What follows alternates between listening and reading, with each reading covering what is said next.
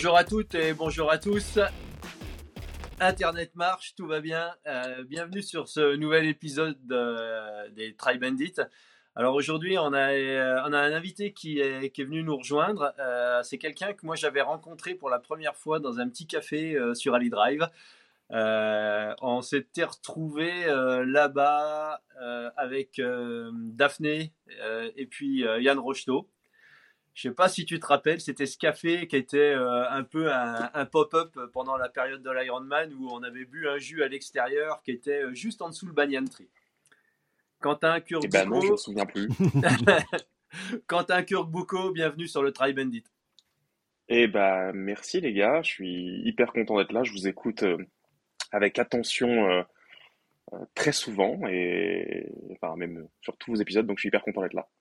Alors, parle-nous un petit peu d'où tu en es dans, ton activité euh, à la fois euh, sportive et professionnelle, parce que tu as fait. Euh, eu une période où tu as couru comme pro, tu as été un edge grouper de, haut rang, et puis derrière, tu avais fait le choix de, basculer sur, le, sur une carrière professionnelle, et puis je crois que tu ne cours désormais plus en pro, dis-moi si je me trompe.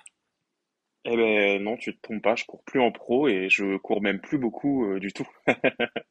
je, suis passionné de triathlon et passionné d'entraînement, mais euh, je crois que j'ai, j'ai, j'ai peut-être perdu un peu la fibre de la course en elle-même, mais euh, j'ai bon espoir que ça revienne c'est toujours euh, quelque chose qui est. Euh, j'ai toujours un peu l'impression qu'on est euh, souvent sur le fil en fait quand on est vraiment, voilà, quand on s'entraîne vraiment fort et solide. Et j'ai toujours l'impression qu'on est un petit peu entre une surmotivation en prévision des courses qui arrivent ou une surdéception des fois après les courses et un manque à aller rechercher la motivation. Et moi, il y avait une question que je voulais te poser et qui m'intéressait vraiment. C'était, c'est une question qui est en deux parties. C'est qu'à un moment, tu as fait le choix de passer d'age group, de groupe d'âge à professionnel. Et ensuite, tu as fait le choix de passer d'arrêter ta carrière professionnelle.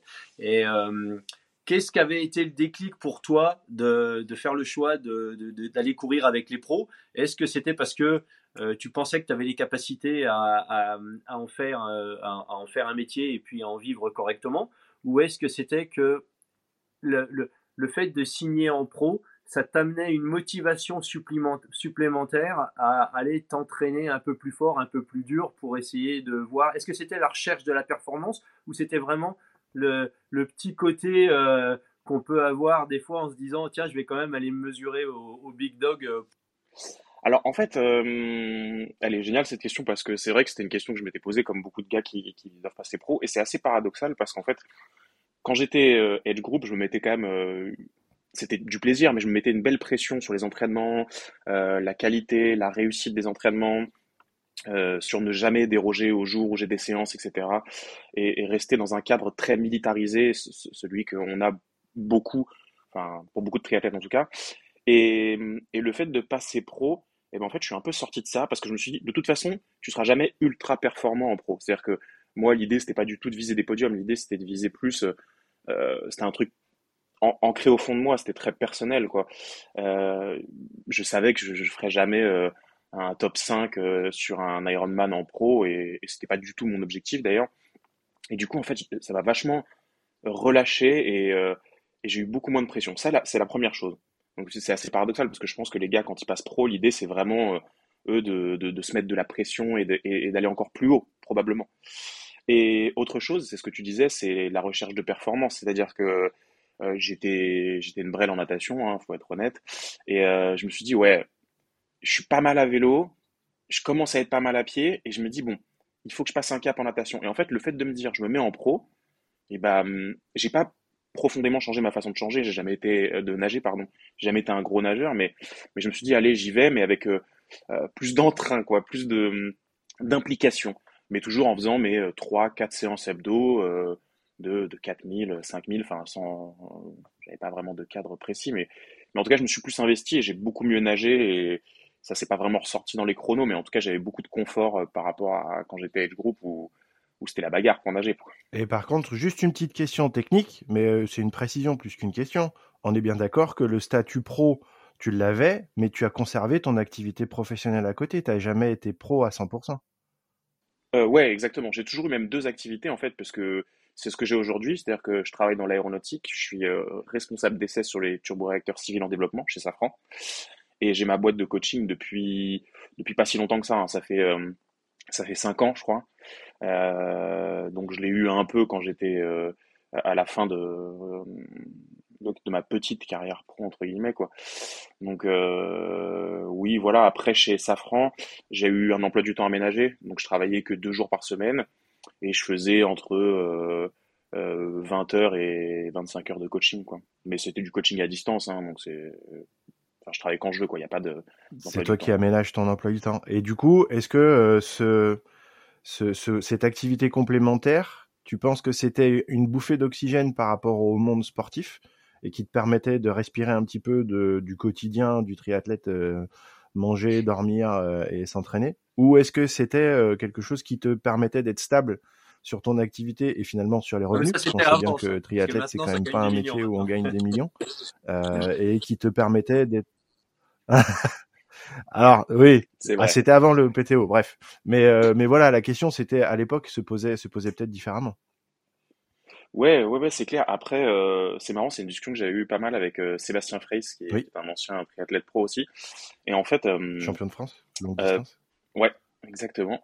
Euh, personnellement, j'ai, expérimenté le fait de me mettre full-time en triathlon. C'était en 2015. Euh, j'étais encore amateur.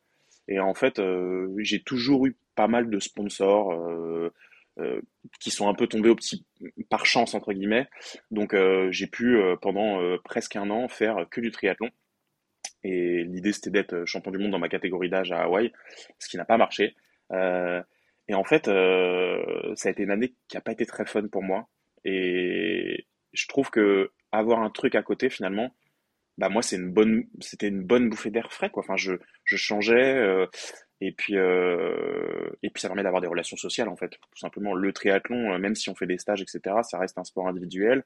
En région parisienne, c'est pire que tout parce que par crainte de faire du vélo dehors, moi je fais 100% de mes séances sur home trainer. Enfin là, je suis pas sorti depuis, je sais pas, 4, 5, 6 mois quoi. Je, je, là, juste avant le, notre call, j'étais sur le home trainer et je fais mes séances de 3, 4 heures sur le home trainer.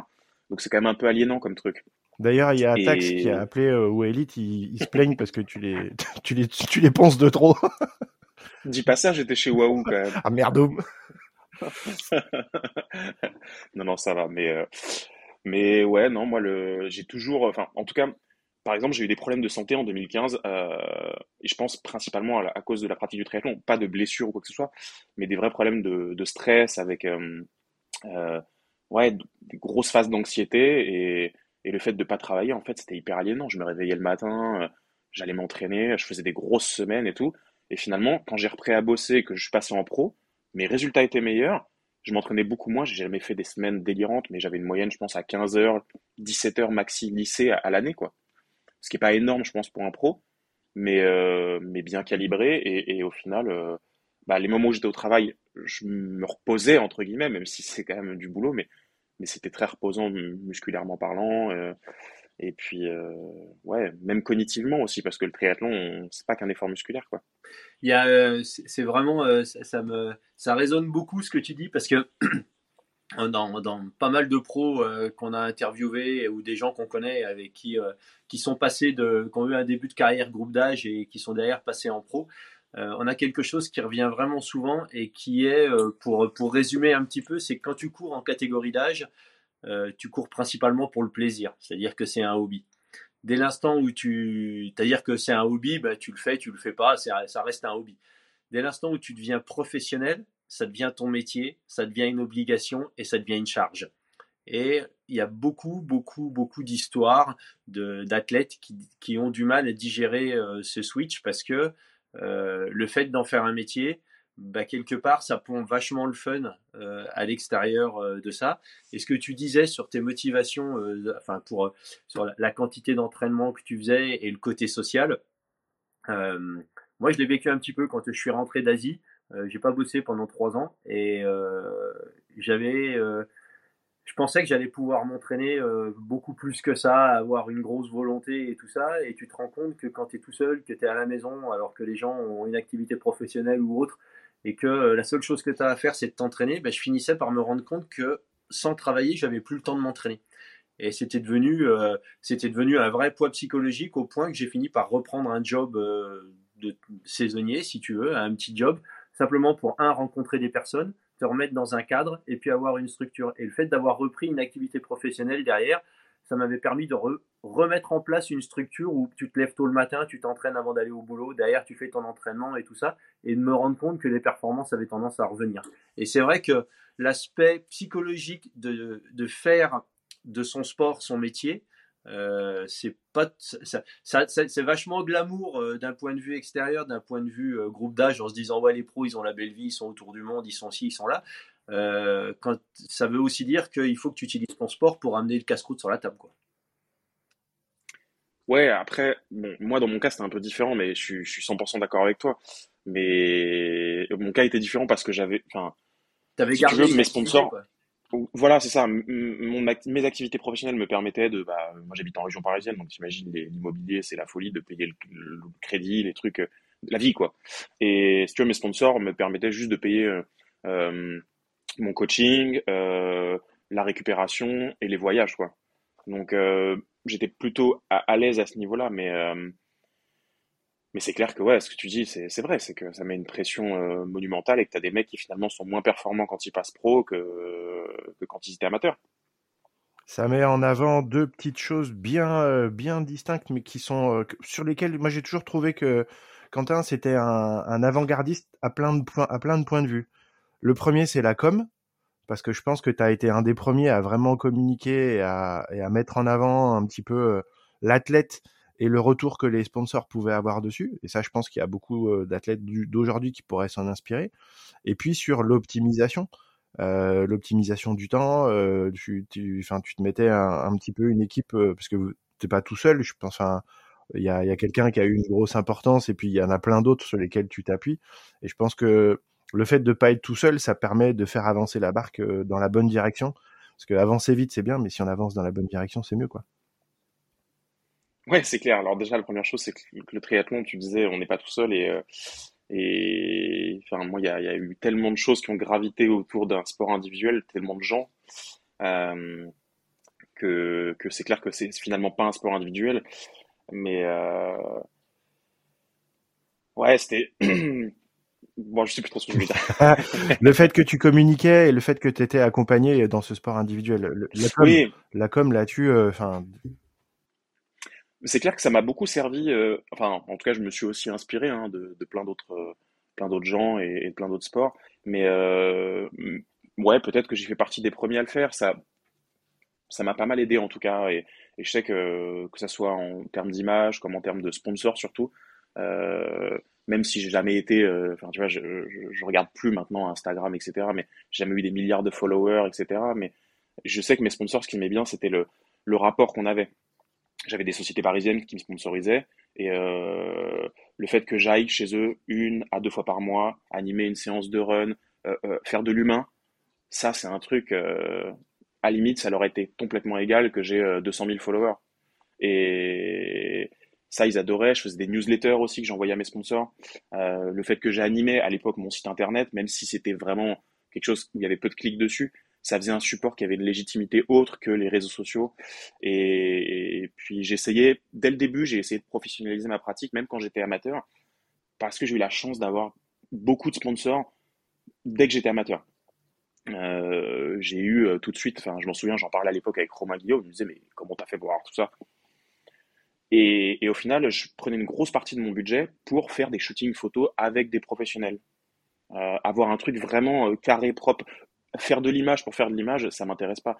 Je suis nul en photo, mais je trouve la photo, je trouve que c'est un bel art. Et euh, notre sport est beau, alors il faut le mettre en image de la belle manière. Et je, je, suis super euh, intéressé par ce que tu dis parce que euh, moi l'image que j'avais de toi avant de te rencontrer, c'est que tu étais un esthète. C'est-à-dire que déjà tu avais du beau matériel et, euh, ça, euh, du beau matériel, un vélo qui était bien réglé et tout ça. Euh, en plus, t'es grand, t'es un mec qui est balèze, et t'es un mec qui présentait euh, plutôt pas mal sur le vélo. Et j'ai toujours trouvé que tu étais à l'avant-garde sur le côté esthétique. C'est-à-dire que ce que tu faisais, ce qui était publié, il y avait toujours. Alors, j'ai jamais su si c'était euh, inné ou si c'était quelque chose que tu travaillais, mais tu as tendance à nous dire que c'est quelque chose que tu travaillais. Et je pense que aujourd'hui, on vit dans un monde où il y a énormément de communication de la part d'athlètes et c'est souvent pas très beau.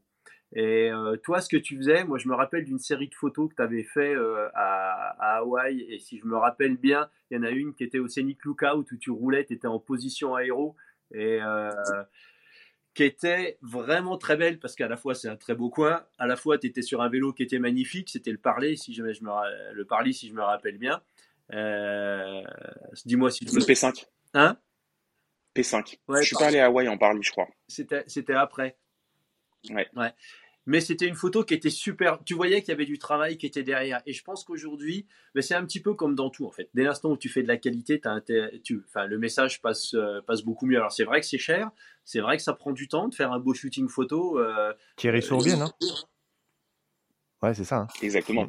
Petit big up à Thierry. En fait, c'est ça, c'est que c'est que moi, j'ai jamais été, euh, enfin moi j'ai rien fait si tu veux. C'est à dire que moi ce que j'aime j'aime l'image enfin euh, on le voit on le verra pas sur le live mais il y a des belles photos chez moi. J'aime la photo euh, et, j'aime l'art. Et en fait moi si tu veux je, faisais ça parce que ça me faisait plaisir de le faire mais dans le sens je préférais ne pas poster une photo si elle me plaisait pas. Fallait que c'est un côté artistique. Euh, mais si tu veux moi j'ai jamais fait la photo hein, donc je juste aller vers des gens dont l'image me plaisait quoi à l'époque, à Hawaï, euh, il y avait que Thierry euh, qui faisait des photos, enfin en tout cas qui était dans mon budget, parce qu'il y en a d'autres, des photographes de triathlon connus. Et puis quand j'étais à Paris, j'ai toujours travaillé avec bah, soit des gens que je connaissais, soit des gens dont j'admirais le travail et l'image. Et, puis je leur demandais de mettre en lumière le triathlon, mais pas forcément moi, quoi. C'est juste que je voulais poster un truc que je trouve esthétiquement beau. Bah, en plus, on a un sport qui s'y prête plutôt bien, quoi. Et Ouais je trouve le vélo magnifique. Quoi. Un vélo de triathlon, pour moi, c'est. Et, toujours maintenant, enfin, depuis que j'ai arrêté, c'est encore mieux parce qu'à l'époque, j'avais des petits contrats avec des marques, donc il euh, fallait que je roule avec des marques. Maintenant, euh, je me fais plaisir avec euh, d'autres vélos et, je trouve l'objet, le vélo, pour moi, c'est magnifique. Depuis que je suis gamin, je, je trouve l'objet, le vélo, c'est dingue. Et d'ailleurs, regarde dans mon salon, qu'est-ce qu'il y a? Un vélo. ouais, bah, c'est pas moi qui vais dire le contraire, hein, tu vois. Oui, bah, j'en je, vois un paquet. Mais non, l'aspect esthétique est vachement important pour moi. Et, on voit souvent des gars avec des, euh, des tenues, tu sais, des kits, des assemblages de couleurs qui sont à, qui sont à vomir. Et souvent, je me dis, comment tu peux accepter. Euh, tu, ne sais pas si tu te rappelles, dans, ce, dans le monde du triathlon, on avait un team qui était un team euh, belge qui s'appelait PWAG, qui sponsorisait Marino Van Hoeker et tout ça. Et ils avaient, des, ils avaient des tenues blanches et vertes avec deux énormes chaînes dessus. Mais moi, je pense que, même en me payant, j'aurais jamais accepté ça. Il y, avait le, ou alors, fallait vraiment que le pognon soit bon. Mais si tu veux, j'ai toujours, enfin, un sport qui est super esthétique quand tu regardes euh, des, photos anciennes ou des photos récentes. Euh, récemment, il y avait une photo qui a été publiée par la WTCS euh, au sujet de l'ouverture de la saison. Et c'est une photo qui doit remonter à 4-5 ans de Gwen Jorgensen sur le ponton à Abu Dhabi une photo qui est prise depuis le dessous. Euh, alors Gwen, elle est très grande, très belle, très élancée, mais c'est une photo qui est, c'est une photo qui est magnifique quoi. Tu vois ce, genre de photos là, des photos de Roth, des photos d'Hawaï et tout, et on en a, euh, on en a plein. Et c'est vrai que Thierry, je pense que tu parles de Thierry Sourbier, euh, c'est quelqu'un qui avait cette capacité à attraper le bon moment. moi, Rick Kent aussi à Hawaï, l'américain, avait a, réussissait à choper des moments et et c'est vrai que quand tu vois des fois une photo, euh, moi j'ai toute une collection de vieux triathlètes et tout ça, et de temps en temps j'ai tendance à aller me replonger dedans et de regarder en me disant, tu sais, parce que tu peux lire plein de choses sur une photo, quoi.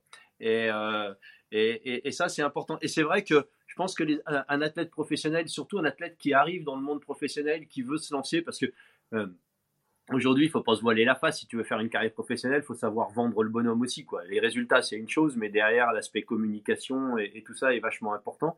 Peut-être encore plus maintenant, et ça le sera peut-être encore plus dans le futur. Mais de publier euh, du beau, de publier du qualitatif, je pense que c'est vraiment une décision qui est à prendre parce que tu as tendance à attirer plus de, sponsors, euh, une, catégorie différente, et puis, euh, puis c'est ton image que tu vends. Quoi. Clairement 100% d'accord avec toi. Enfin, je vois en tout cas, j'en suis l'exemple parfait, c'est que j'ai jamais été un, killer, un chasseur de podium en triathlon, et pour le coup, j'ai réussi à m'éclater dans ce sport. Euh, euh enfin, et en tout cas, à être sponsorisé vraiment, je trouve très bien, et j'aurais presque pu en vivre euh, juste avec quelques photos, euh, de l'échange, de l'humain, et et voilà. Ah, avec deux, trois paires de manivelles tordues au passage, quand même, aussi, accessoirement. Oui, quand même. Hein, quand même. Mais... Parce que t'étais beau sur le vélo, mais t'étais pas là pour faire que le mannequin, je veux dire. Il y a un moment donné où peut-être que les gens te connaissent pas. Faut quand même rappeler que t'as as quand même deux, trois belles lignes à ton palmarès. Euh. Alors, on va pas citer les marques de, de home trainer que t'as martyrisé. Par contre, sur tes chronos, je crois que t'étais, je sais pas d'ailleurs si c'est toujours le cas, meilleur temps euh, Edge Group vélo amateur. Si, ouais, je crois que c'est pas ça tient ouais, toujours. Hawaï et puis euh, le, le, record. Euh, le record, euh, record age group français, c'est 4 14 mmh. sauf erreur de ma part. Euh, ouais.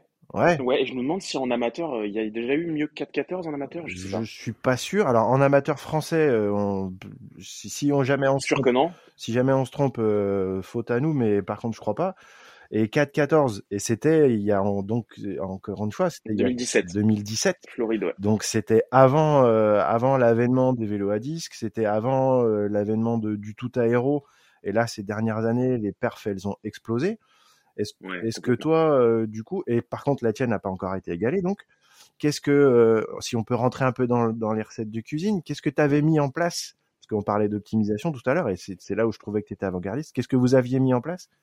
Pour, euh, bah, à l'époque justement c'est vrai qu'à l'époque c'était assez avant-gardiste parce que j'avais dépensé des sommes colossales euh, pour être le plus optimal possible en termes d'aéro hein. moi à l'époque on avait loué le vélodrome de Roubaix on avait fait venir l'équipe d'Alpha Mantis qui avait qui ensuite euh, maintenant c'est HYCS la grosse boîte d'aéro c'est ceux qui posent Timineos, Backguard, Frodeno, etc. Et à l'époque, quand tu faisais venir Alpha, Alpha Mantis en France, plus louer le vélodrome de Roubaix pour une journée, ça m'a coûté le prix d'un vélo de chrono. Hein. Et à l'époque, personne ne le faisait. On était, euh, après, on avait mutualisé ça. On était 4-5. Euh, et j'avais enfin, j'avais deux gros sponsors qui, qui avaient quasiment tout réglé, quoi. Donc, euh, mais j'avais vraiment tout mis en œuvre pour y arriver. Et puis, on avait tout optimisé, quoi. À l'époque, j'avais mis des surchaussures, chaussettes aéro. j'avais fabriqué des pads sur mesure en carbone pour augmenter le reach et avoir cette position euh, un peu fusée qui était pas très très belle, mais qui pour le coup était hyper aéro. Diaboliquement efficace. Euh, voilà, et c'est pareil, on avait joué sur la largeur des bras. Alors tout le monde pensait qu'il fallait avoir les bras hyper serrés. Et en fait, sur l'aéro, ce qu'on avait testé sur, sur Vélodrome, pour le coup, pour moi, plus ils étaient écartés, plus j'étais aéro, parce qu'en fait, j'avais de la place entre mes omoplates pour rentrer ma tête.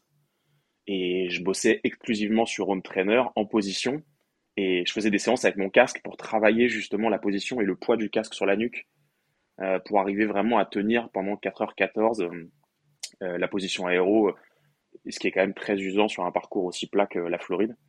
Et ouais, donc on avait bien bossé. Puis à l'époque, c'était Christophe Bastille qui avait le record français pro et groupe d'âge confondu. Et donc c'était 4h14 et peut-être 30 ou 47, 47 secondes. secondes, je crois, de tête, ouais. Voilà. Et genre dix jours avant, il y a Anthony Coste qui bat le record euh, à Barcelone. Euh, il fait 4h09, donc là c'était. Moi j'avais bossé sur 4h14, je savais qu'il fallait que je roule 300 euh, watts pendant tant de temps, donc c'était c'était très compliqué. Et en fait, je crois que je fais 4h14, parce qu'on a eu beaucoup de vent. D'ailleurs, à l'époque, il y avait plein de pros qui m'avaient envoyé des tips. Ah, je me souviens plus de qui, mais qui m'avaient dit ouais, tu verras s'il y a du vent, tu peux l'oublier le record. C'est vraiment et on a eu du vent sur le, à l'aller. J'ai eu de la chance. Et donc, ce que j'ai fait, c'est qu'à l'aller, j'ai poussé 320 watts. Et après, j'ai complètement explosé, mais on avait le vent dans le dos, donc ça m'a un peu aidé. Et, au final, je fais 4h14 et 17 secondes ou 35 secondes. Enfin, je le bats de 30 secondes le record. Et, après, bah, c'était fini. Moi, la course, j'avais prévu de courir à 5 au sur le marathon c'est ce que j'ai fait, j'étais content. Aujourd'hui, si jamais tu devais euh, mettre un prix sur un, pro, je dirais les, top pros qui vont aller euh, courir le, PTO, donc les, les, 20 mecs et les 20 nanas, euh, parce que PTO, enfin le, le, circuit T100, c'est la limite de drafting, c'est 20 mètres, donc l'aéro est quand même vachement encore plus important.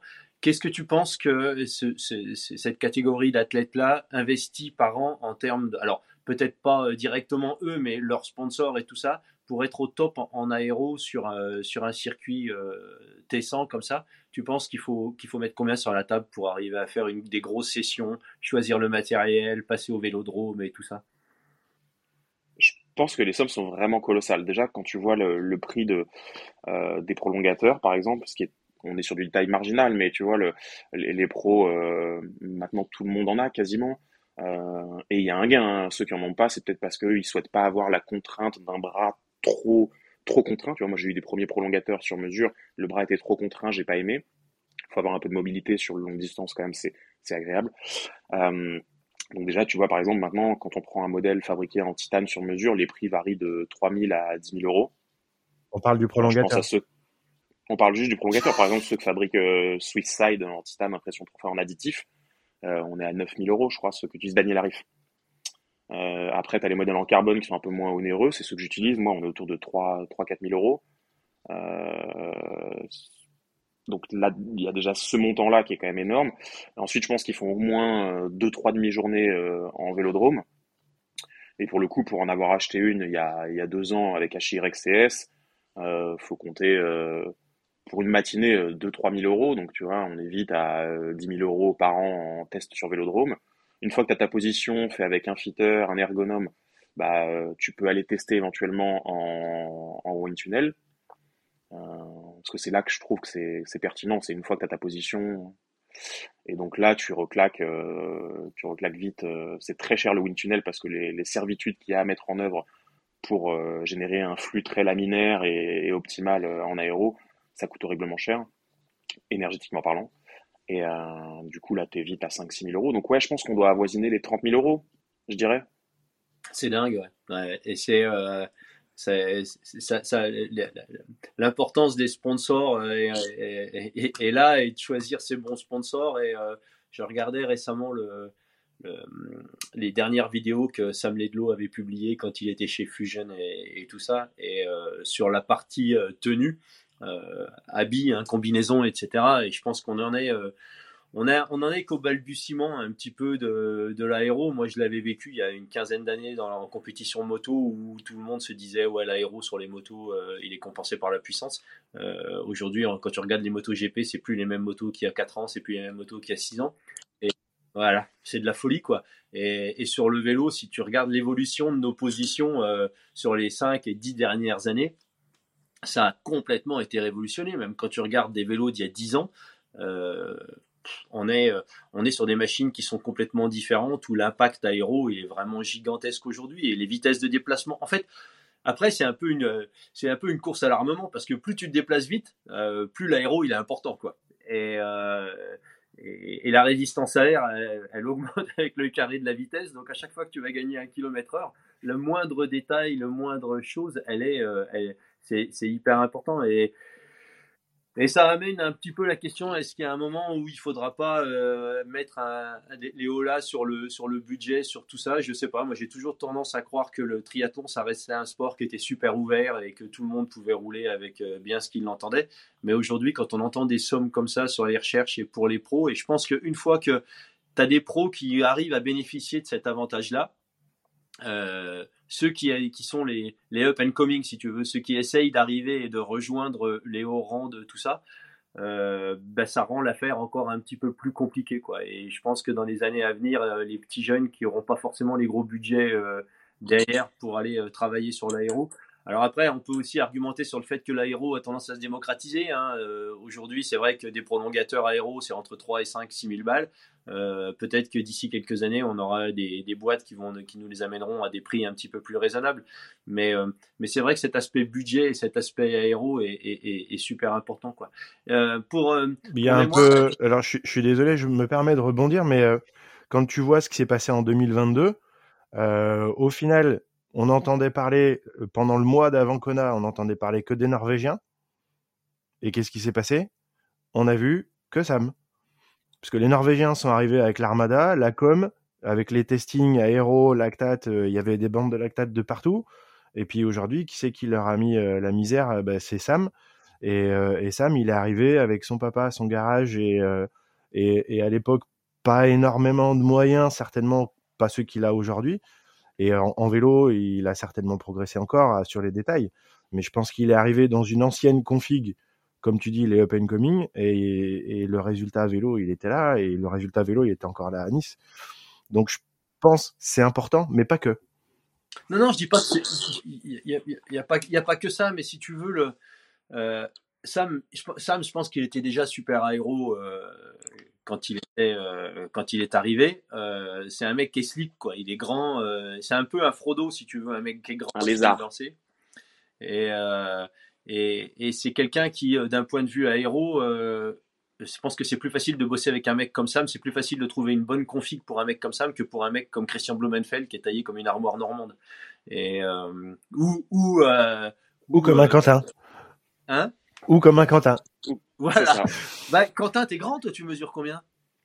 1,85. Je suis pas si grand, mais par contre, je, suis, hyper. Euh, je, suis, je suis très musclé du haut du corps, ce qui sert à rien dans le triathlon.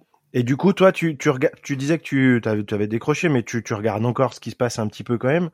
Euh, qu'est-ce que t'en penses, toi, de, de, de l'arrivée, euh, Sam et... Je regarde pas. Je suis un ouf de triathlon. Je suis un malade de triathlon, les gars. Je, je, suis à fond, je regarde toutes les infos, j'écoute euh, des podcasts, euh, genre le vôtre. Euh, non, non, je suis passionné d'entraînement en plus, j'adore ça, j'ai juste pas la flamme de la course, mais j'ai aucun doute sur le fait que ça va revenir.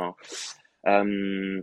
Il y a un truc que tu disais, Arnaud, sur, sur Sam, justement. Alors, je sais pas si c'est un secret de Polichinelle. Moi, c'était Sam qui m'en avait parlé. Peut-être que. Mais quand il a gagné Hawaï, donc il, a signé. Donc, quand il a fait deuxième à Hawaï, il était avec son Trek. Et donc, après, il a eu plusieurs propositions, vous imaginez bien. Et euh, en fait, il a choisi Canyon surtout parce qu'il savait qu'il avait un accompagnement global beaucoup plus important euh, que ce qu'il avait avec les autres marques que je citerai pas. Hein, si jamais vous l'avez euh, en podcast, il vous le dira peut-être. Mais et, c'est pour ça qu'il a choisi. Et je pense que c'est, a fait un très bon choix parce que lycée sur 5 ans, ce qu'il va dépenser en aéro, c'est dingue. Après, il y a un truc qui est vrai, c'est que ça s'est hyper démocratisé. Quand tu vois chez, ce que j'ai payé moi à l'époque, l'étude posturale, on parle de au global peut-être 8-10 000 euros. Et maintenant, HYCS, euh, il te propose ça pour, euh, tu vois, moi j'ai payé l'étude aéro, là 800 euros. C'est finalement hyper accessible. Au lieu de te prendre une paire de roues à 4000 balles, tu prends une paire de roues à, à 1500 balles, qui sera probablement tout aussi aéro, mais par contre tu te payes une étude posturale à 800 euros, mais tu vas bien plus gagner que si tu avais euh, changé la hauteur de profil de tes roues ou des trucs comme ça. Donc ça s'est bien démocratisé. Et après, tu disais aussi qu'il y avait des gens qui étaient naturellement aéros. Regarde, souviens-toi de Kinle à Clearwater, là. Tu vous souvenez de la vidéo, la vidéo, là? Quand il met une valise, mais j'ai une valise, c'est pas une valise, c'est un porte-container à tout le monde. Mais elle est magnifique. Moi, ça, c'est des trucs, ça me fait frissonner rien que d'en parler, les gars, je vous jure. Et, à l'époque, il n'y avait pas tout ça. Hein. Non, c'est clair. Et puis, Sébastien, c'était quand même un mec qui était vraiment. Euh, euh, c'était déjà, c'était un esthète. Euh, sur le vélo, c'est quand même un mec qui, reste toujours un des plus beaux athlètes sur le vélo. Et puis, il avait toujours, c'était le premier à arriver avec les chaussettes aéro, c'était le premier à avoir travaillé. Euh, Scott, euh, c'est quelqu'un qui, qui, était très souple au niveau du bas du dos, et, le Scott qui était un vélo qui était très long, et il, ça, lui permettait d'avoir cette position aéro. Et, et, non, ça, c'est des trucs qui sont tu gagnes pas aujourd'hui une course en ayant un aéro euh, tout pourri. Et je lisais une étude récemment d'une boîte qui fabrique des capteurs. Tu sais, euh, ils étaient arrivés il y a quelques années où ils te mettaient des espèces d'ailes à l'arrière de ton vélo et ça te permettait de faire une. Plutôt que d'aller en wind tunnel, ça te permettait d'avoir euh, une, une image aéro de ce que tu représentais en direct sur la route et surtout adapté aux conditions. Et euh, cette boîte-là, aujourd'hui, arrive et vont commercialiser prochainement des petits capteurs qu'on fixera euh, sur le bas de nos guidons ou, en amont de, Notio, je crois. aéro. Ouais. Notio. Ouais, qui te permettront d'avoir ton image un petit peu aéro et de toi de faire tes propres tests euh, un petit peu empiriques en fonction du déplacement. Et il y avait un article qui rebondissait là-dessus où aujourd'hui, les, des équipementiers sur le Tour de France vont dans un futur relativement proche, c'est-à-dire, et je pense que c'est, quand on nous, on nous dit que c'est dans un futur relativement proche dans le cyclisme, certainement ce qu'on va voir cette année, il y aura des, des, des, maillots de vélo, il y aura des combinaisons aéro, il y aura des casques qui seront adaptés en fonction du profil du parcours. Parce que ce qui est aéro euh, dans une étape de plaine euh, avec un vent de côté est pas forcément euh, aéro quand tu vas te retrouver dans, dans des vallées alpines avec un vent qui va être plus tournoyant et tout ça. Et on arrive sur des trucs qui sont dingues parce que les tenues vont être adaptées, une structure matérielle qui va être différente. Bah, un petit peu comme on change les roues en fonction d'une étape à l'autre, bah là les tenues vont évoluer. Et, et je trouve que c'est, d'un côté c'est super bien. Euh, d'un côté, c'est vraiment magnifique parce que ça veut dire qu'on va vraiment chercher, euh, on, laisse pas de, on va chercher la solution un petit peu partout.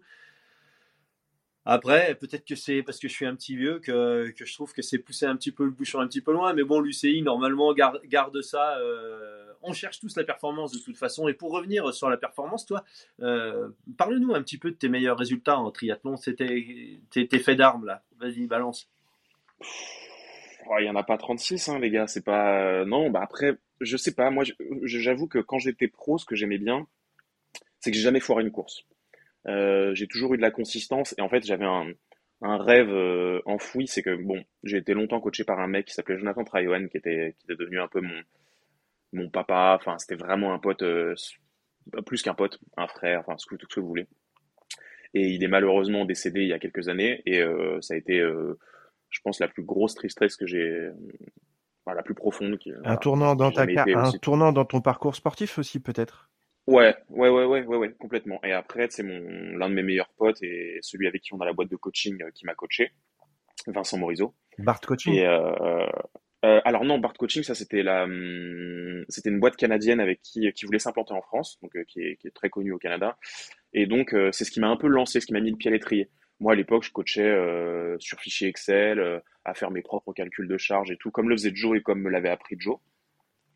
Et euh, en fait, Bart Coaching, ça m'a mis le pied à l'étrier dans le sens où ils m'ont formé sur Training Peaks et tout. J'ai travaillé avec eux pendant quelques mois, mais ça n'a pas duré très longtemps. pour des raisons purement pratiques, c'est que le statut qu'ils avaient créé en France était hyper complexe d'un point de vue comptable, etc. Et donc, j'ai décidé de partir de Bart Coaching et de monter ma structure avec Vincent. Ça s'appelle Trinity Coaching. Au final, on communique pas du tout dessus parce qu'on est full, full, full. Euh, moi, chaque fois, au début, j'avais dit, ouais, je prends 10 athlètes maxi. Puis après, je dis, bon, ok, 15, d'accord. Et puis là, je suis rendu à 22, quoi. Et je suis euh, comme ça. Et septembre, octobre, novembre, on reçoit euh, des piles et des piles de demandes de coaching. Et à chaque fois, on dit, bah non, on peut pas. Et voilà. je sais plus ce que je disais, excusez-moi, les gars. Tes faits d'armes. Avant ça. Les faits d'armes. Donc voilà. Et Il y en a un qui suit quand même. Hein. Joe... Ouais, ouais, ouais. Merci Arnaud. Et euh, avec, euh, avec Joe, il m'avait toujours dit au tout début où on a commencé le coaching, je m'en souviens, il m'avait pris en, en tant qu'athlète. Il, m'avait fait un, un, test sur piste. À l'époque, j'étais vraiment gros. Moi, je venais de la boxe anglaise. Donc j'étais en poids lourd en boxe anglaise. Je faisais plus de 91 kilos du coup. Et, euh, et donc je courais vraiment moche. Hein. C'était pas beau à voir. Mais par contre. On est quand même euh, du gros triathlète. La 91 kg, c'est quand même la catégorie. Euh, ouais, ouais. Mais par contre, pas de gras. J'ai jamais été grassouillet, quoi. J'étais juste une armoire à glace. Et, euh, et j'avais, par contre, il m'avait dit, il me fait courir et tout. Et puis, euh, il y avait des gars devant moi, des, des, coureurs, quoi, des bons coureurs. Et donc, moi, je, je me suis mis euh, comme ça pour les suivre, quoi, au carton. Et il me dit, bon, bah, t'as un gros moteur, on va faire quelque chose de toi. Toi, dans quelques années, à vélo, tu vas être une brute et tu vas courir moins de 3 heures sur Ironman. Et tu sais, moi, à l'époque, je commençais le triathlon. Donc, euh, tu vois, déjà faire moins de 10 heures sur Ironman, ça aurait été magnifique, tu vois. Et donc, on commence ensemble notre collaboration. Et euh, je fais des petits Alpes. Je crois mon premier Alpes, c'est le Natureman en 2012. Euh, puis après, un autre truc. Puis il me dit, bah, tu veux pas faire un Ironman? Je dis, ok, bon, trop cool. Euh, donc, je fais le Canada. Et je finis 20e au scratch et premier de ma catégorie en, je sais plus, 9h35 ou un truc comme ça. Et donc, je vais à Hawaï. Et euh, bah, ça s'enchaîne, quoi, plein de plein d'Ironman, etc. Mais costaud à vélo, mais j'arrive pas à claquer la barre des 3 heures. Et donc quand je suis passé pro, bah, je me suis dit, euh, c'est vraiment ça, c'est ma mission, c'est d'arriver à faire moins de 3 heures au marathon. Et, la dernière année, bah, je crois que je faisais un Ironman, j'arrivais à faire, pas, j'ai jamais fait des, maintenant c'est des temps bidons parce que finalement tous les pros, si tu cours pas 2,40, euh, c'est pas, pas foufou quoi. Donc, euh, mais j'ai fait 2,54 euh, ou un truc comme ça, ou 2,55. Deux, trois fois. Et c'était ça, ça me suffisait, moi, j'étais content. Bah, c'est ça, en fait, je veux dire, c'est la beauté de, de, ce sport. Et c'est vrai que quand on arrive à, faire quelque chose, euh, et quand tu parles avec, avec beaucoup d'athlètes, on a tous un rêve secret en fait qu'on garde ou des objectifs qu'on s'est fixés à un moment. Et, euh, c'est vrai que cette barrière des 3 heures au marathon sur, euh, sur un Ironman, euh, elle en a éludé quelques-uns, moi le premier. Et, bon, maintenant j'en ai fait mon deuil si tu veux, mais, c'est vrai que c'est vrai que de se fixer des objectifs et et je trouve qu'aujourd'hui, dans notre monde, on a tendance à se fixer des objectifs relativement proches en se disant ben, je voudrais faire ça et, et je voudrais l'arriver tout de suite. Euh, moi, mon rêve, c'était d'aller à Hawaï, ça m'a pris 20 ans, quoi. Et, le jour où tu arrives sur l'île, ben, tu le vis différemment. Et je pense que quelqu'un qui travaille une, une 5, 7 ans, 8 ans pour arriver à, casser la barrière des 3 heures, ça a une saveur particulière. Et la façon dont on parle, c'est là-dessus que je voulais rebondir un petit peu. On voit, je vois, on, est par caméra, mais j'ai l'impression de voir tes yeux qui brillent quand tu me parles de, la barrière des 3 heures sur marathon. Quoi. Bah clairement, je suis pas, suis pas quelqu'un de, de, très émotif. Hein. J'ai le smile, mais je, je suis jamais trop en colère ou jamais trop triste comme mec. Et euh, quand j'ai cassé la barre des trois heures, j'ai, jamais pleuré, tu vois, à l'arrivée d'une course. Enfin, chacun fait comme il veut. Je, je, je juge personne là-dessus. Et euh, en fait, j'étais en larmes parce que j'ai pensé à Joe et, et, et à tout ce qu'on s'était dit parce que c'était un mec qui était complètement, euh, complètement rare. Enfin, il était fou quoi, comme mec, mais il était tellement génial. Et, le fait qu'il m'ait dit ça quand j'ai commencé le triathlon, bon, pour vous, je suis un minot du triathlon, mais, mais euh, moi, quand j'ai commencé il y a 12 ans, euh, et qu'il me dise ça, il me dit, ouais, tu, tu seras un monstre à vélo et, tu vas courir moins de 3 heures. Je l'ai regardé, je lui ai dit, écoute, euh, c'est le deuxième jour de ma vie que je fais du triathlon. Je pense que c'est un tout petit peu ambitieux. Ah, comme quoi, il avait raison, parce que tu, dis, euh, tu mais euh, qui nous a, qui a éveillé sur pas mal de choses quand même. Aujourd'hui, enfin, les watts que tu faisais, les temps que tu faisais, euh, il en inspirait quand même quelques-uns sur les séances vélo. Vous étiez deux, trois, deux, trois jeunes un peu enragés à faire des concours de destruction de manivelles. du coup, en plus, vous étiez un peu dans la précision quand même. Enfin, vous étiez pas dans le, dans le bourrin pour être bourrin. Euh, et aujourd'hui, on sait que tu communiquais pas mal et que tu étais déjà un petit peu une approche scientifique avant que les scientifiques arrivent dans le sport. Qu'est-ce que tu regardes, quel est le regard que tu as sur les perfs d'aujourd'hui? Est-ce que tu as des accès sur des perfs et tu sais que les watts sont un peu les mêmes et c'est que l'aéro? Il n'y a pas que ça, on connaît tes watts, on connaît un peu ceux des, des tops. Euh, voilà, on sait que toi tu faisais 300 watts sur 4h14. Euh, on a notre Sam qui fait 331 et 328 en moyenne et en normée sur Hawaï avec un 4h2. C'est et on sait que 300 watts c'est bien, mais du coup avec 5 kilos en moins, hein, je crois aussi. Ouais, aussi. Donc du coup un watt par kilo, c'est terrible. Enfin, c'est énorme. Alors déjà, euh, ouais, ce que tu dis, c'est, hum, je suis assez d'accord avec toi sur le fait. Enfin, je ne m'envoie pas de fleurs, hein, mais euh, je suis assez honnête sur le fait qu'on a été précurseur sur un truc euh, et on se le dit souvent avec les potes avec qui on s'entraînait il y a 8 ans en arrière, c'est que, par exemple, le home trainer, on a énormément démocratisé, je trouve, et c'est pas moi, c'est Joe hein, qui, a démocratisé cette approche où on se faisait des séances euh, finalement de 3, 4, 5, 6 heures de home trainer. Et je me souviens quand Joe préparait Embrun et moi la Floride, il était venu dormir à la maison un soir pour simuler la course et on s'était réveillé à 3 heures du matin, alors que c'était un entraînement, hein, pour prendre un petit déj, pour simuler la course et on était monté sur nos vélos à 6 heures du mat, tu vois.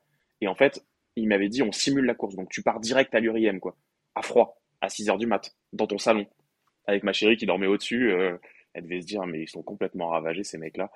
Et euh, pareil, les premiers tests euh, qu'on faisait sur. Enfin, je pense qu'à l'époque, personne ne faisait ça, mais moi, il me faisait faire des entraînements à la chaleur. Avec, donc, je mettais toute la nuit le chauffage dans ma salle de bain. Le matin, j'arrivais, je branchais la bouilloire et je laissais la bouilloire avec un truc coincé pour que l'eau boue tout le temps. Euh, avec un, un hygromètre. Euh, et ça, à l'époque, je pense honnêtement qu'il y avait que dans les équipes nationales que ça se faisait. Euh, chez les amateurs, je suis pas sûr qu'il y ait beaucoup de monde qui, faisait ça. Je sais pas, je me rends pas compte parce que euh, ouais, je pense pas. Pour moi, il y a que les Norvégiens. Norvégiens aujourd'hui qui en sont à ce niveau-là, à mesurer température, hygrométrie. Je vois pas beaucoup d'autres. Et par contre, ce que tu mets en avant toi, euh, donc tu me parles des années 2012, 2013, 14.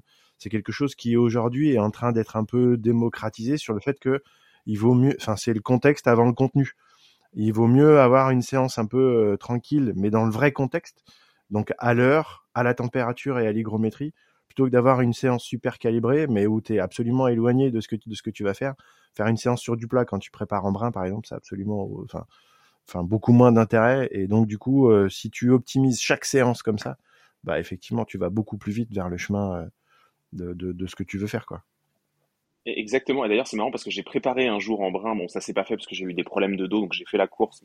Je me suis arrêté au vélo et tout. Et, et euh, Joe me faisait faire toutes mes séances avec. Euh, donc je faisais que du home trainer parce que avec en inclinant mon vélo. Ouais, je me souviens, de ça. J'étais tout le temps comme ça et en position, j'étais comme ça, en l'air tout le temps. Alors, c'était vraiment toutes, les séances comme ça. J'ai l'impression de simuler tout le temps de la bosse. Parce qu'à Paris, euh, pour faire du D+, c'est pas euh, pas le même relief euh, dans la vallée de Chevreuse que, euh, du côté d'Embrun. Il y a une étude qui est sortie là-dessus et je, je m'en sers assez souvent et c'est Dan Blues qui communiquait un petit peu là-dessus. Quand on fait de l'endurance de force sur le plat, on progresse sur le plat, mais on régresse en montagne. Et quand on fait des séances d'endurance de force en côte, on progresse en côte, mais on progresse aussi sur le plat. Et donc du coup, euh, on a tout intérêt à faire ça parce que du coup, euh, à s'entraîner, même si on prépare des terrains plats, à faire du, euh, à faire du de la bosse et on progresse de toute façon de manière beaucoup plus intelligente que parce que le pattern de pédalage est pas le même et, ainsi de suite. On va pas rentrer dans les la groupe musculaire travaillée et tout, c'est clair, il hein, n'y a, pas photo. Et hum, tu parlais des watts et c'est clair qu'à l'époque, quand on était amateur, moi je savais, enfin quand je repense à ce que je faisais à l'époque. Euh, en temps et en positionnement. Tu vois, quand j'étais amateur, je me souviens, un truc qui m'avait marqué, c'était euh, l'Ironman de Francfort. J'étais amateur et je fais genre le cinquième temps vélo au scratch. Et euh, c'est un truc qui n'existe plus, ça sera plus jamais possible. Mais les watts que je sortais à l'époque étaient monstrueux par rapport à maintenant. Il y a eu une progression depuis le Covid qui est folle, quoi. Enfin, un petit peu avant même, ça a commencé, mais les gars sortent des watts monstrueux, quoi. Tu vois, tu parles de Sam, euh, Arnaud Guillou, et puis bon, après, je te parle pas des internationaux qui sont des, des extraterrestres, quoi. Ditlef, euh, j'aimerais pas être son capteur de puissance, hein. Non, mais et je me souviens de hum, Rasmussen. Rasmussen sur Ironman, il sort 335 euh, watts. Ouais, je lisais, j'entendais récemment que Ditlev. tu m'entends, Mika?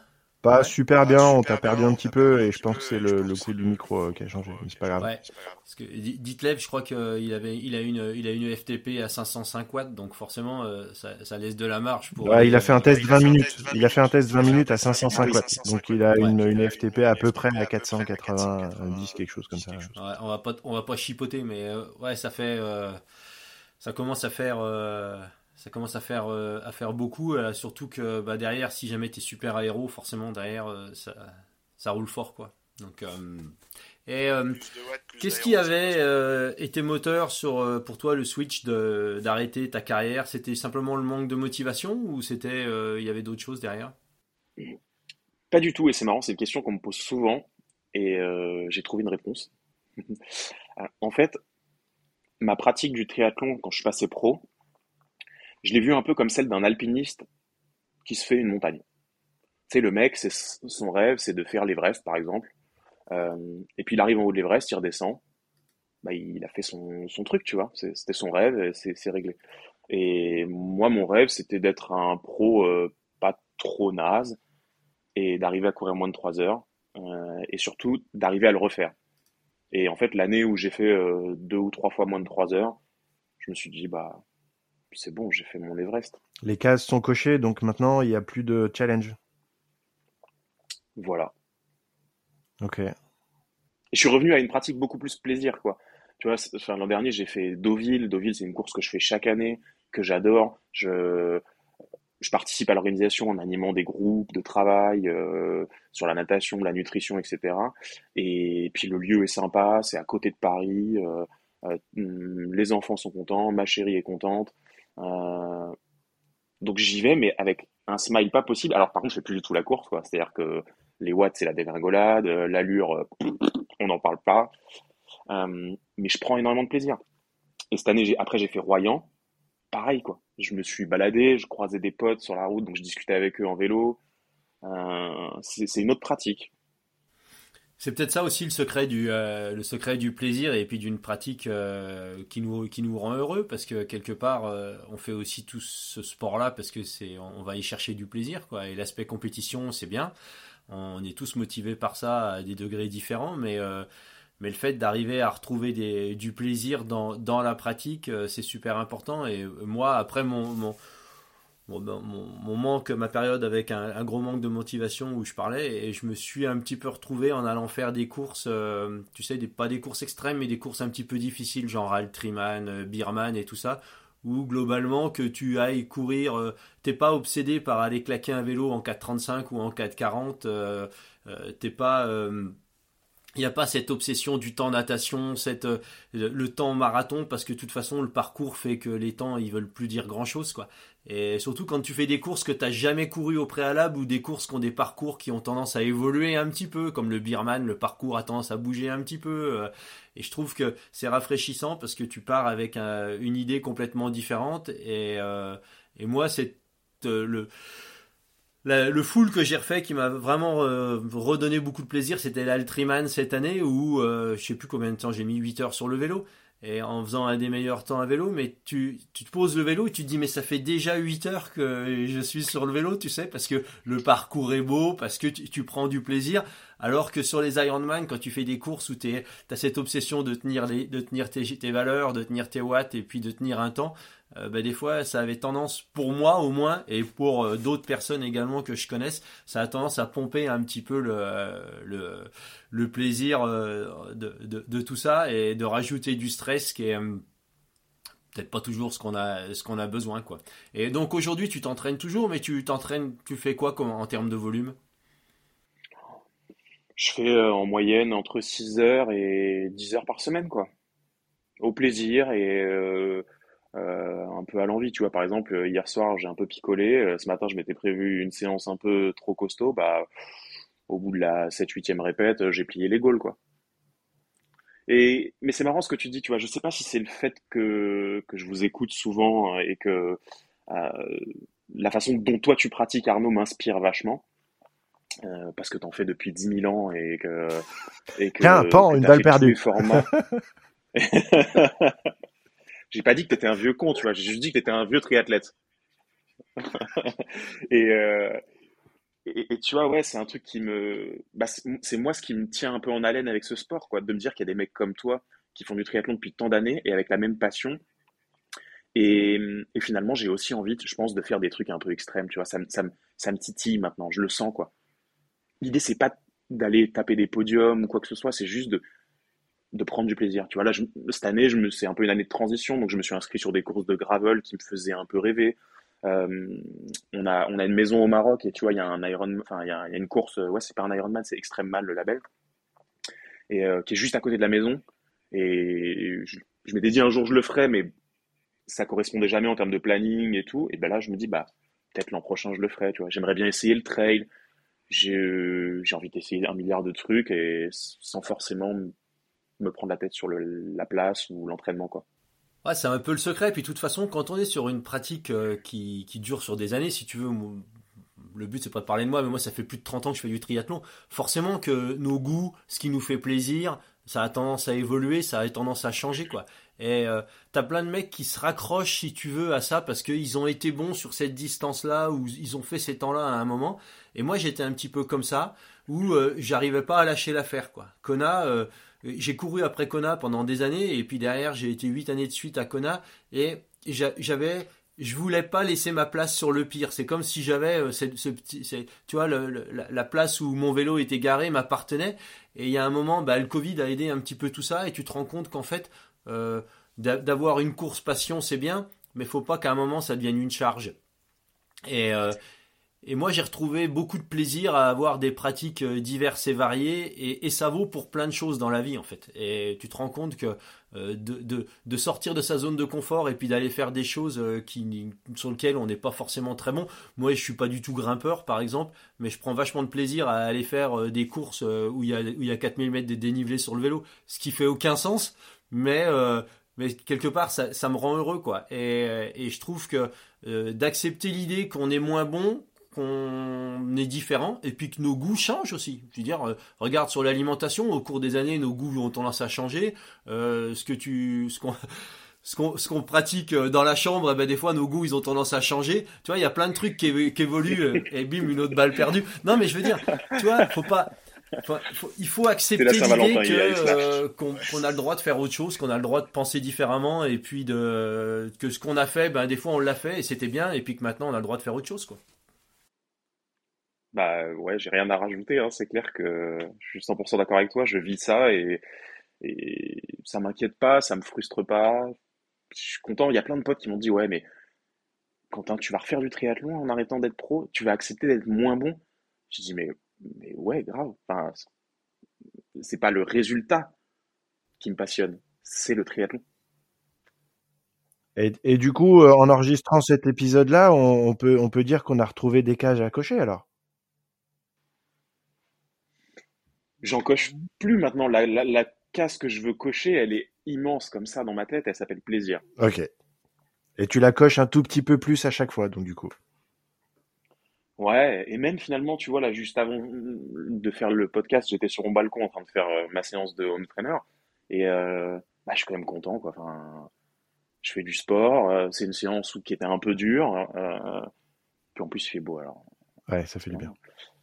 Ouais. Mais ouais, ouais, non, c'est le plaisir, ouais. C'est vraiment un beau message, quoi. Et moi, je trouve que je trouve que on a on vit dans un monde où il y a quand même beaucoup de frustration aujourd'hui tu vois les gens euh, sont frustrés parce que euh, ils ont fait ça ils peuvent plus le faire euh, ils voudraient faire ça ils peuvent pas ils rêvent d'avoir la même voiture que le voisin ou d'aller faire le même voyage que le voisin mais je pense que des fois d'arriver à trouver le plaisir avec ce qu'on a ben c'est c'est peut-être un bel objectif de vie au final, et puis de se dire que d'être, enfin, euh, le bonheur, ça se quantifie pas, quoi. Et, le bonheur, il peut avoir plein de formes, quoi. Et moi, le bonheur, c'est une balade avec mes chiens, c'est une bonne séance de home trainer, c'est d'enregistrer un podcast avec mon pote Mika, ou c'est d'aller euh, me balader au bord du lac ou discuter avec des gens, quoi. Et, ça, euh, et la, recherche du bonheur, elle est des fois un petit peu, euh, elle passe euh, secondaire parce qu'on se fait une image de ce que peut être le bonheur. Euh, et le bonheur, c'est pas forcément de posséder, mais c'est aussi beaucoup de, faire et puis et, de, trouver ce qui nous ce qui nous rend heureux quoi. Et, je trouve que ta démarche d'avoir, c'est vachement sain quoi. Et, ben, bravo quoi. Le Arnaud, il nous fait une conclusion là, mais elle est c'est un film. Ah, elle, est bien belle, mais je trouve qu'elle arrive un peu tôt, parce que du coup, en fait, on, enregistre et ça passe trop vite, ça passe trop bien. J'ai pas envie que ça s'arrête. non, mais ouais, c'est, je suis d'accord.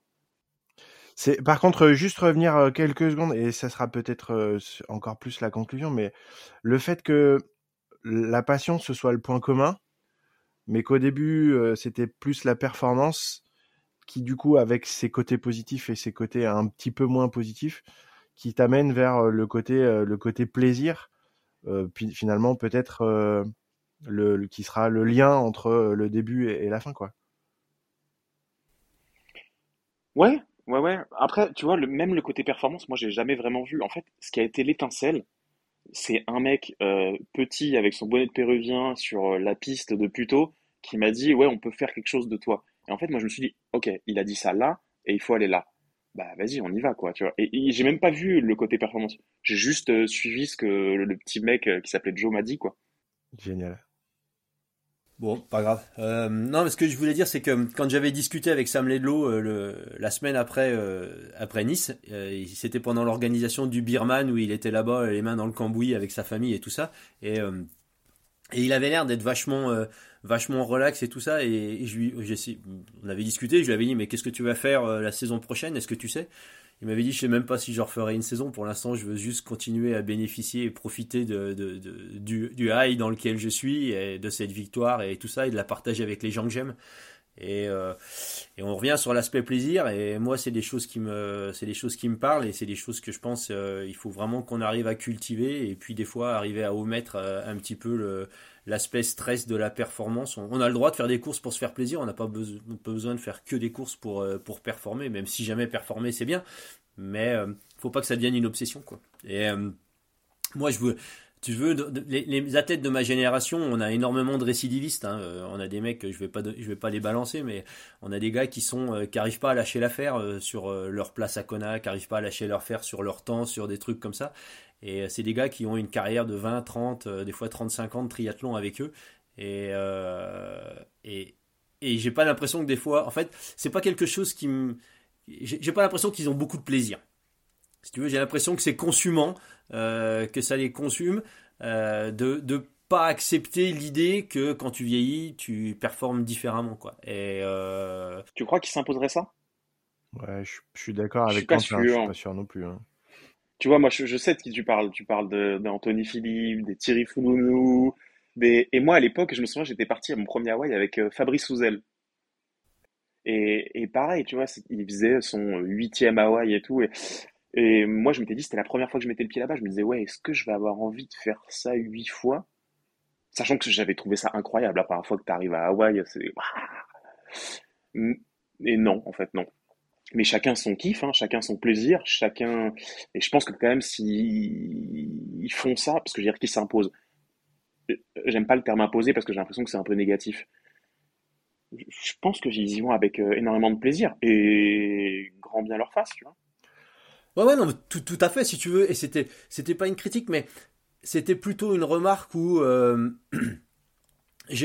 enfin après on compare toujours par rapport à notre vision des choses si tu veux et euh, on, voit ça depuis notre notre point de vue euh, personnel et c'est vrai que moi j'ai du mal à imaginer de continuer à trouver toujours le même plaisir en faisant toujours la même chose et moi je suis d'accord avec toi ouais et mais peut-être que eux ouais Ouais, ouais, peut-être que eux, ouais. Et euh, après, il y a, l'aspect euh, plaisir, et puis il y a l'aspect.